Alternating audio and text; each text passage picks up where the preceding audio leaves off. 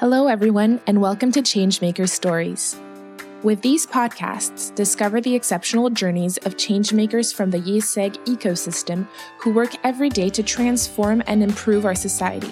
Covering social, economic, climate, and technology related issues, this podcast will inspire you to act in order for you to become a changemaker too.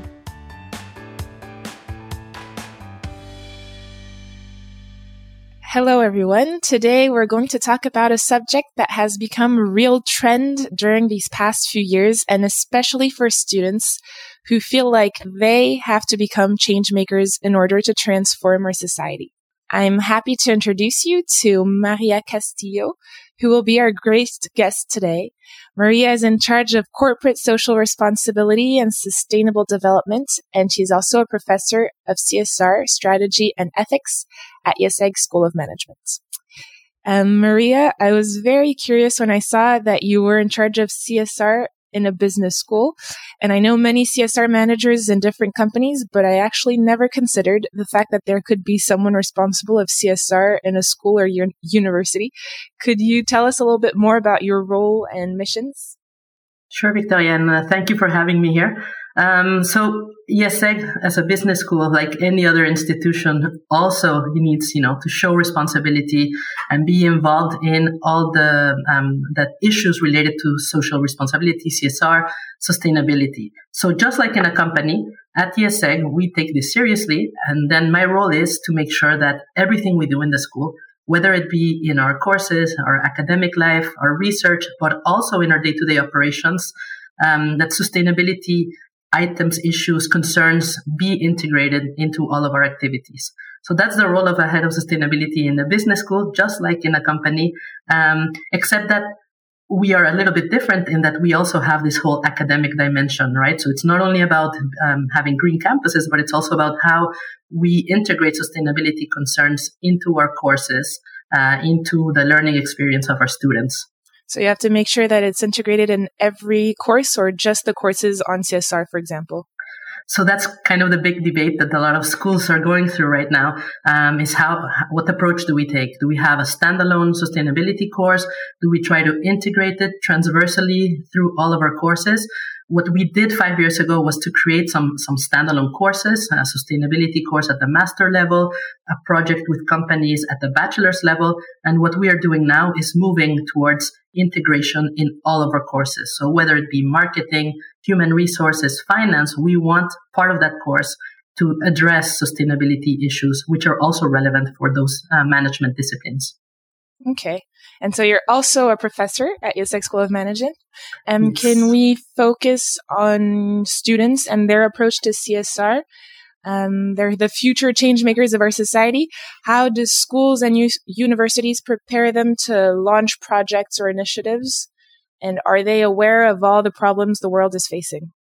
Yes, so um, I, I, think they are aware of the problems that the world is facing. I think uh, we see that more and more younger generations are very aware, but they're not only aware, they actually want to be involved. And I think that's a, a key thing that needs to be discussed in business schools is that we need to prepare them, we need to educate them. So we need those classic courses that they'll have in all schools, but we also need to make sure they have different experiences to learn. So we need to have this kind of um, shared leadership where you know we provide a space for them to be proactive, to take action, and to drive change on their own. And, and they learn by doing. And this is a generation that learns by doing. And, and they want to see things happen and they want to push the limits. So to me, learning and, and, and the whole pedagogy of sustainability needs to also go beyond the classroom and really provide a space for students to, to be engaged, to take action and, and just go beyond awareness. So I guess it's through projects or maybe associations. Could you give us examples of of these associations or projects that IÉSEG students, for example, launched, as well as maybe their impact on the school or even outside school? Yep. So we have um, a number of associations in our associative world at IÉSEG. We have um, a student association called ACT, which is which was formed two years ago, um, that only deals with um, climate and sustainability issues.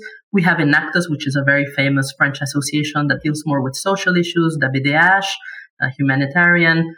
Um, we have also IÉSEG Egalité, which uh, deals with uh, you know, equality and LGBT issues.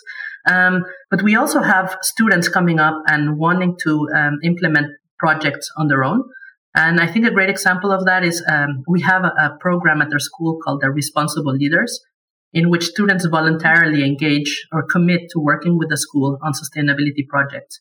And last year we had a group of very committed students who developed um, a project that we actually put in place at the end of last year called the Sustainability Certificate. And this is a certificate that all of our students who are engaged in sustainability through their five years or two years or three years at the IESEG, they can get this um, certificate at the end of their studies. And, and, the certificate values engagement. So were they part of an association? Were they, did they attend events? Did they attend conferences related to sustainability? Did they do an internship uh, related to sustainability? Their master thesis. So we really try to touch upon all the areas of um, the life of a student at the school and students who manage to you know get engaged in sustainability in all of those different aspects they can graduate with this additional certificate which i think they can put forward in their cv and, and gives that gives them value um, also in recruitment processes and it gives them also the will to work maybe in those environments. And I'm actually very surprised by the number of young people and even adults who would like to work or even reorient themselves towards CSR. What's the future of this position or what other alternatives to CSR is a possible alternative? Yeah, I think we, we, we see this a lot with the younger generation, but also with people who are doing a, a change in their career that they mm-hmm. want, uh, the big word is purpose, right? They want purpose right, in their life, in their jobs. And um, I think I, I, think this is very true. And I think the future of work and jobs um, will have this element of purpose highly embedded. And what we do at the IESEG is that we don't just want to create, you know, all the future sustainability managers or head of diversity or uh, there's all these new positions chief mission officers. That's sure a few of them will have those positions but we also want to make sure that because we know that jobs in the future and this is the feedback we get from companies you can be the chief of marketing but you still need to be very aware of sustainability issues climate um, diversity. So the future of jobs and the way we need to prepare our students is you know that this is going to be part of any position in any company in any industry. And and i think that's really what we need to keep in mind as we you know, as we educate these future managers. And what are the challenges for the companies who are going to employ this new generation of change makers? How do they or can they reinvent themselves? Yeah that, that is a big question. Um, i think the biggest challenge that they have is um, making sure they give space to this young generation to, to, to be leaders and, and to propose change. As I mentioned before, we see it a lot in IESEG, especially in the, in the last two, three years, where students really want to have the space to lead and drive change. And they, they, they really do not want this kind of top down approach. They really want to be in the driving seat. And I think companies need to do the same thing. And that's not always easy when you're not like in a startup that's very agile and flexible. And when you're in a big organization where change um, doesn't happen so smoothly, allowing that space, I think, is, is crucial for them to be happy, to be motivated, and, and to be able to, to really have an impact in, in their jobs. And what is an example that you put into place, for example, at IESEG School of Management, which companies maybe could inspire themselves from as well for those students or even employees to find this purpose in their everyday job or at school? Yeah, that, that's a, a, difficult question, but I think um, these programs that we're trying to develop, like the Responsible Leaders program, where, where the students really have an impact on what they do and, and are directly in contact with the leadership of the school. So really kind of um, breaking down some of the barriers between the leadership and students I think that's something that um, we are trying to do. Uh, we're working very hard at doing it. I don't know if we're fully successful yet, but I think that's the model that needs to be replicated. Is that we we need to really create, uh, you know, kind of a stronger coalition between our students and between top leadership to make sure that we drive change together. And the responsible leaders is one step towards that. But we still, you know, need to to develop more projects. I think and and yeah, and make sure that their students um, feel that they have a voice and that they actually can implement the projects and ideas that they have. And I think it's the same for organizations. And are there any bridges or links between the universities and companies, for example? Do they uh, collaborate to work on projects together on these subjects? Yes, yes, yes. I think a lot of uh, schools have this today. A lot of universities at IESEG, um, all of our third year students have a project that we call um, the, the CSR consulting project, in which they work with companies to address a sustainability issue that's presented by the company. So this year we're working uh, with a lot of companies, big companies like L'Oréal, Hermes, um, Fashion Cube, um, a lot of really big companies that are really wanting to, you know, to change the way they approach sustainability and want also to know what the younger generation has in their minds. So all of our mm-hmm. students go through this. They all have this experience where for one semester they work with companies. And then we also have different projects that can be in the form of hackathons, you know, innovation projects in different courses, but that's, that, those are not for all of our students.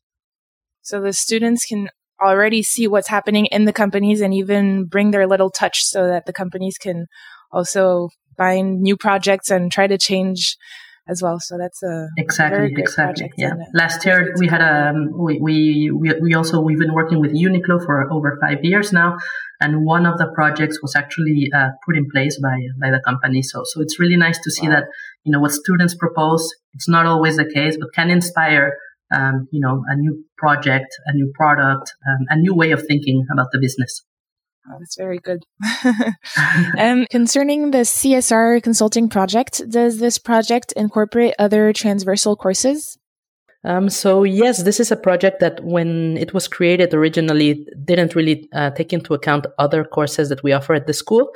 Um, but we are evolving the project. So starting January uh, 2022, this project will officially become a transversal project that we call the PPP, People, Planet, Profit, um, where six of our core courses, so a sustainability course, but also um, a finance course, a human resources course, and so on, will integrate and feed into the project. So students will be uh, forced to think about the sustainability issue asked by the company um, by integrating all those different management disciplines into uh, into the project. So this is this is a, a, big change in the way we were teaching this course. It makes students you know not think in silos. It, it's really moving towards this idea of systemic, um, having a systemic approach.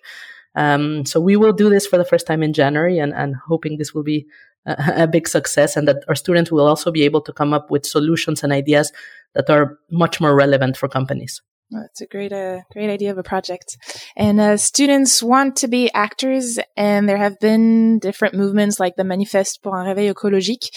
Is this something that you have seen happening at IESEG? Uh, yes, very much so, especially in the last two years. We've really seen um, students kind of waking up and, and taking uh, these issues in their own hands.